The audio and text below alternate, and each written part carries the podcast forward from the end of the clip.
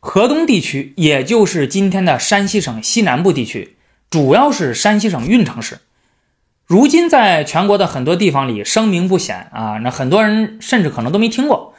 但是在魏晋南北朝末期，这个地方却成为了东魏与西魏啊，以及分别取而代之的北齐与北周之间的争夺的焦点，甚至决定了王朝的兴衰。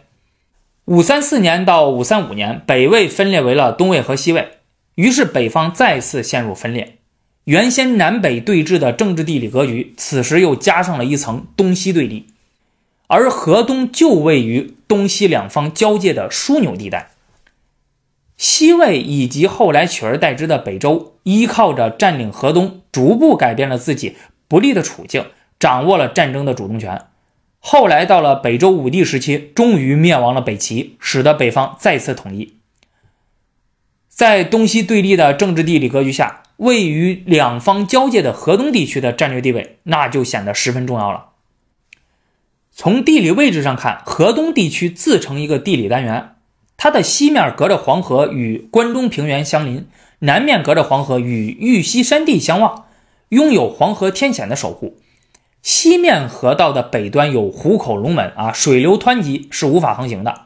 南面河道的东端有三门砥柱啊，只能顺流而过，这就使得进攻这一区的敌人的船队没有办法从黄河上游和下游直接驶入。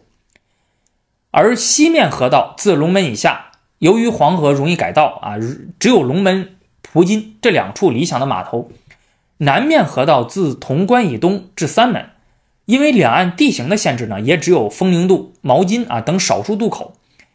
因此，河东的守军只要集中兵力扼守这几个关键地方，那就能抵御对方的进攻。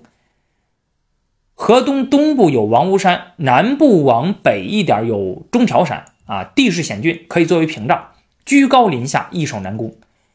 北部有峨眉台地、汾水、惠水，可以阻挡敌人的进攻。从交通道路上看，河东地区属于四通八达的交通枢纽。控制和威胁着东西方的陆路交通干线，晋南豫北通道和豫西通道，向北可以抵达太原、代北地区啊，向东可以过王屋山，穿过指道及太行山南路，可以抵达华北平原；向西可以抵达关中平原，向南渡过黄河，可以抵达豫西走廊，东出崤函，直抵伊洛平原。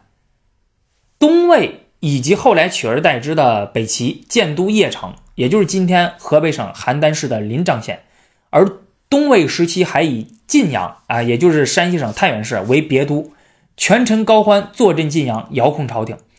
西魏以及后来取而代之的北周建都长安啊，就今天西安市。因此，无论是哪方控制了河东，都有利于己方调动大军攻击对方统治的核心区域。从经济的角度看，河东地区农业发达，物产丰富。中条山区以畜牧业闻名，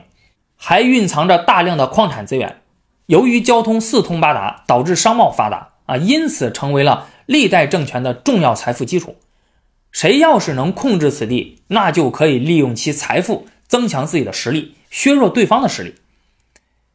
基于以上的原因，东魏与西魏以及继之而起的北齐与北周啊，对此地展开了激烈的争夺。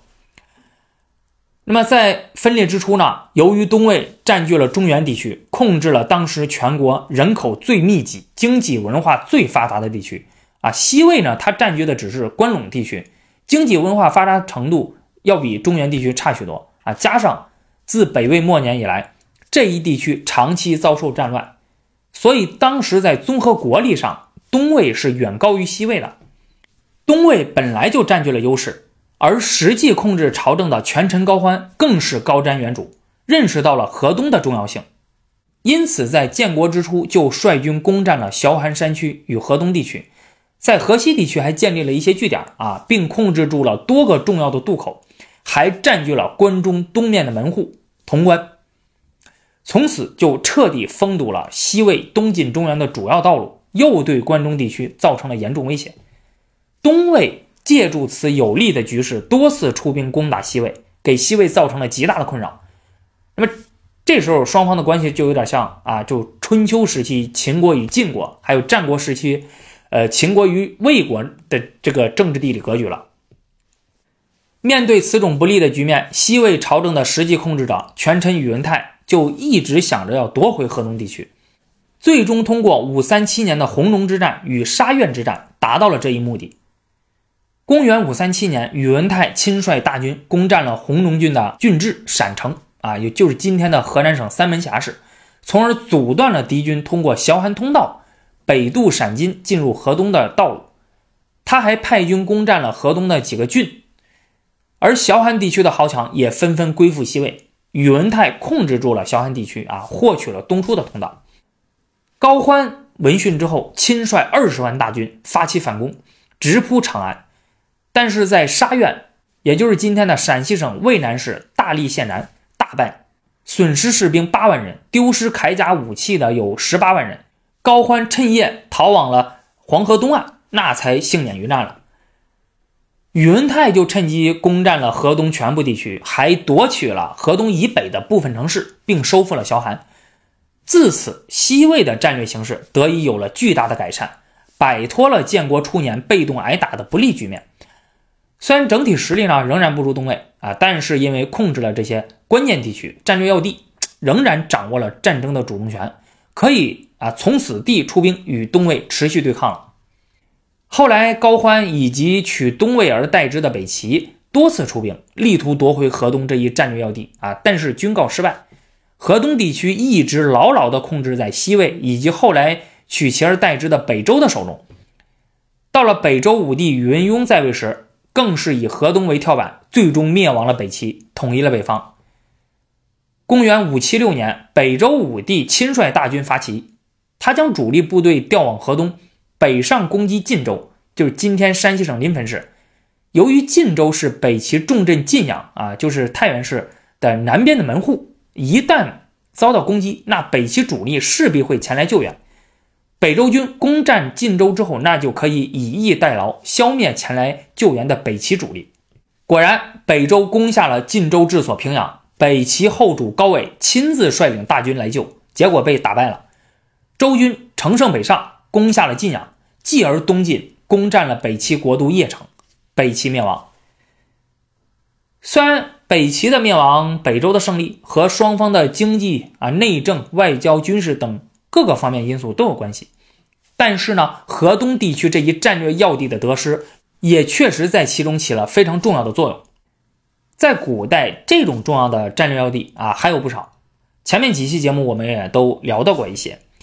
军事地理学称之为枢纽地区或锁钥地点，《孙子兵法》称之为渠地。首都师范大学历史系教授宋杰老师在中国古代战争的地理枢纽一书中提到，中国古代内地的战略枢纽相对稳定。如果是东西对抗，也就是政治集团的斗争，在地理集团上表现为山东地区与关中地区的抗衡。那么，双方反复争夺的战略要地，往往就是东西方交界的玉溪走廊。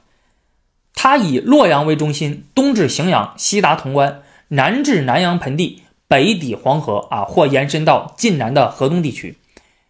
比如历史上战国后期秦国与东方六国的战争啊，楚汉战争、董卓之乱，还有我们本期节目讲到的东魏与西魏、北齐与北周之间的战争，基本上就是以该地区作为主战场的。谁能获得这一地区，谁就能获得战争主动权。如果是南北对抗，双方的征伐攻守则主要是在黄河、长江之间的淮河、汉水流域。啊，主要争夺的地方就是两个，一个是淮南，也就是江苏、安徽两省淮河以南、长江以北的地区，其中东部呢以扬州为中心，西部以合肥为中心。南得淮则足以据北，北得淮则南不可复保。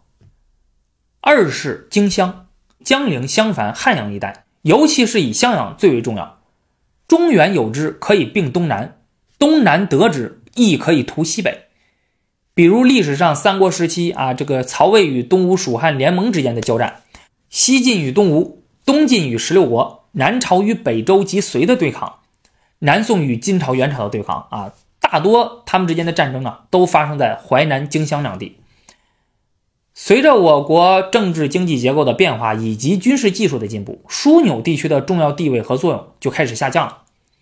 首先是玉溪走廊啊，从安史之乱之后呢，我们国家的古代的经济重心开始南移，最终在南宋时期完成。